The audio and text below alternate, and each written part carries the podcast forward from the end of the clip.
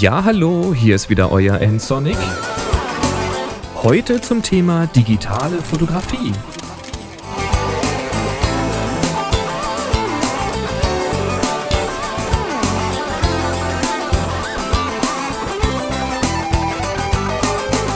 Hallo, schön, dass ihr wieder mit dabei seid.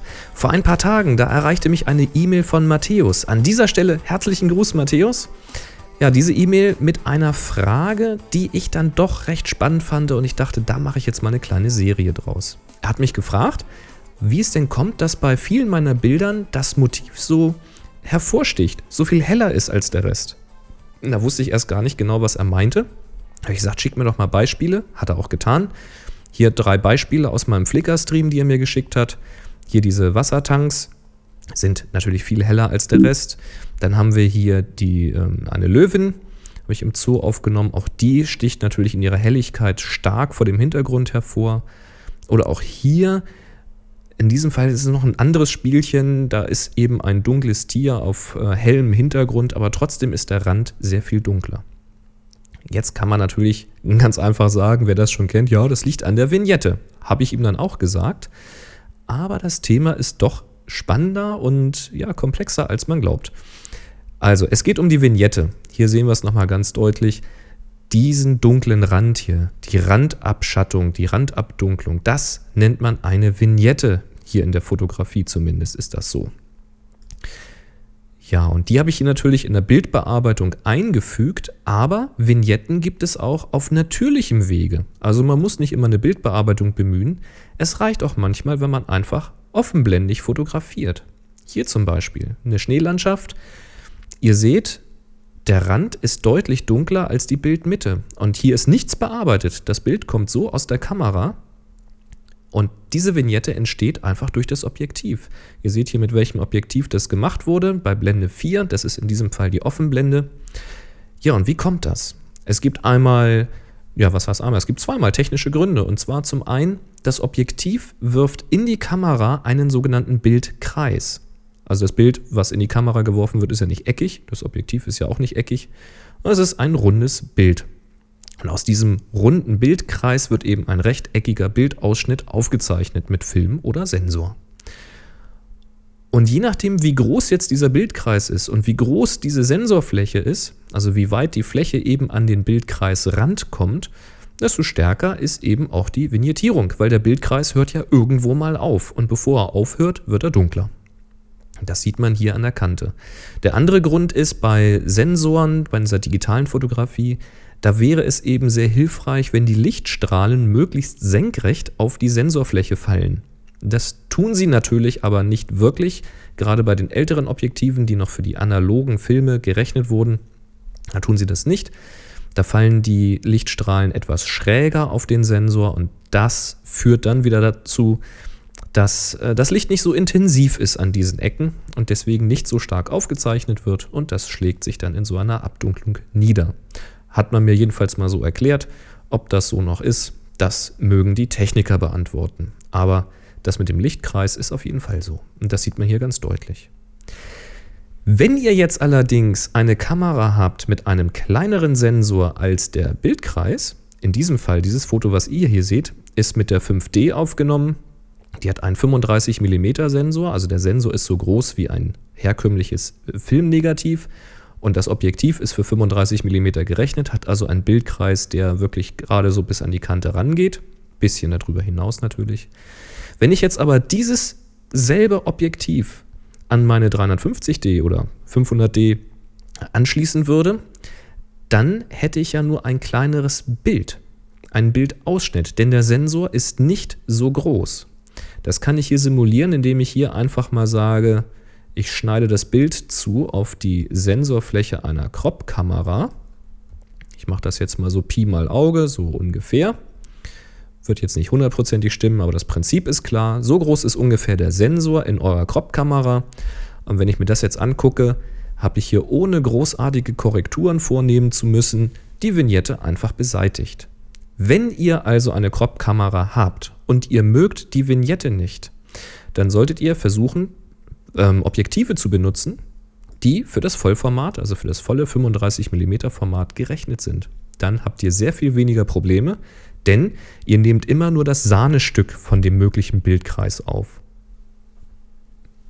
Eine andere Möglichkeit, die Vignette ein bisschen abzuschwächen oder sogar ganz auszuschalten, ist Abblenden.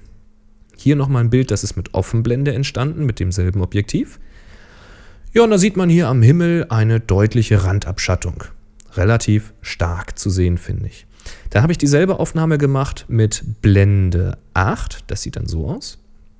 Auch hier sieht man noch eine verhältnismäßig starke Randabschattung, aber wenn man jetzt doch nochmal umschaltet, Blende 4, Blende 8, dann ist der Übergang schon viel sanfter. Es ist nicht mehr so dunkel in den Ecken. Es ist deutlich heller geworden. Ich kann da hier mal ranzoomen. Das ist die Ecke bei Blende 4.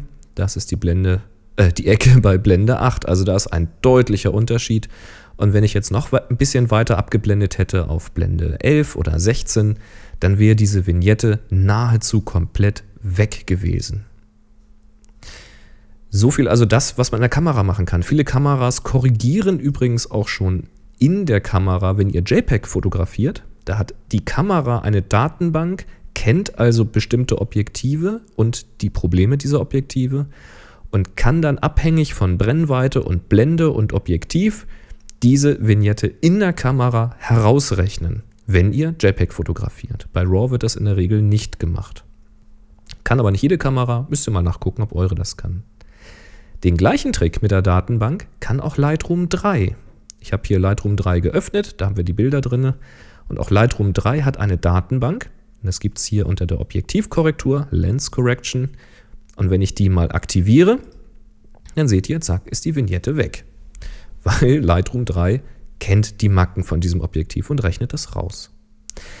Bis Lightroom 2 inklusive gab es diese Datenbank nicht, aber man konnte solche Objektivfehler manuell korrigieren. Oh, Objektivfehler, ich könnte auch sagen Objektivcharakter, weil ich finde das eigentlich ganz schön. Ja, da gab es nämlich hier diesen manuellen äh, Reiter, hier diesen Tabsheet. Das gab es früher nur. Ja, und jetzt kann ich sagen, hier mach mal die Ränder heller. So vielleicht und vielleicht noch ein bisschen weiter in die Mitte ziehen das Ganze. So ist die Vignette auch weg. Relativ schnell manuell korrigiert. Nun kann ich natürlich sagen, okay, schön, ich will aber vielleicht eine Vignette haben, um ein Motiv hervorzuheben. Hier zum Beispiel die Schäfchen. Dann kann ich ja dahergehen und kann sagen, ich will jetzt keine Vignette rausrechnen.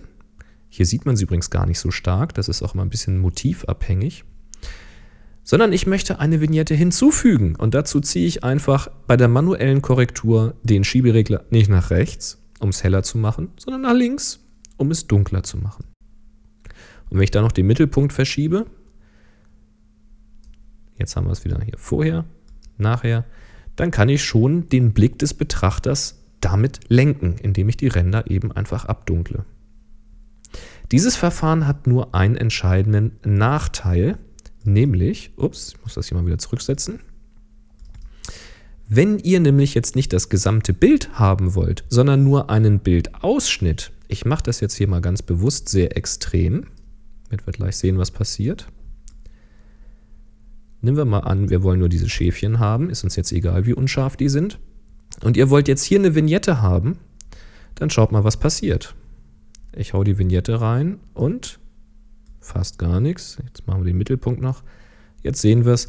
Es wird auf der linken Seite dunkler und rechts passiert relativ wenig. Es ist also nicht unbedingt das, was wir haben wollen, aber es ist das, was natürlich eine Objektivkorrektur tut. Sie korrektiert ja, sie korrigiert nachträglich das Objektiv. Und zwar den gesamten Bildkreis. Egal welchen Ausschnitt wir uns jetzt hier gewählt haben, es wird natürlich weiterhin das korrigiert, was das Objektiv erstmal geliefert hat. Tja, und das ist natürlich nach wie vor das gesamte Bild und das hilft uns an dieser Stelle nicht wirklich weiter. Was man in diesem Fall machen kann, das geht mit Lightroom nämlich auch und zwar auf verschiedenste Wege. Das erkläre ich euch aber dann beim nächsten Mal. Bis dahin. So viel dazu. Ihr könnt mir Kommentare schicken. Wie hat es euch denn gefallen? Habt ihr Ergänzungen? Einfach auf www.nsonic.de slash podcast hier zur Folge 232. Und da könnt ihr mich auch flattern. Ab sofort gibt es zu jeder Folge einen Flatter-Button. An dieser Stelle vielen Dank für eure Unterstützung. Ihr könnt mich auch per E-Mail erreichen über die Webseite im Kontaktformular oder an info@nsonic.de. Gerne auch mal mit einem MP3 als Audiokommentar, den kann ich dann hier spielen und beantworten. Und wenn ihr kein Mikrofon habt, dann ruft ihr einfach direkt an. 0 3 mal die 51 99 5874 geht direkt der Anrufbeantworter dran. Bei Twitter könnt ihr mir folgen, da bin ich der BN Sonic. Ja, und das soll auch schon genug gewesen sein. Jetzt schaut mal eure Fotos an. Findet ihr da Vignetten? Macht mal was draus. Empfehlt mich weiter und macht's gut. Bis zum nächsten Mal. Tschüss.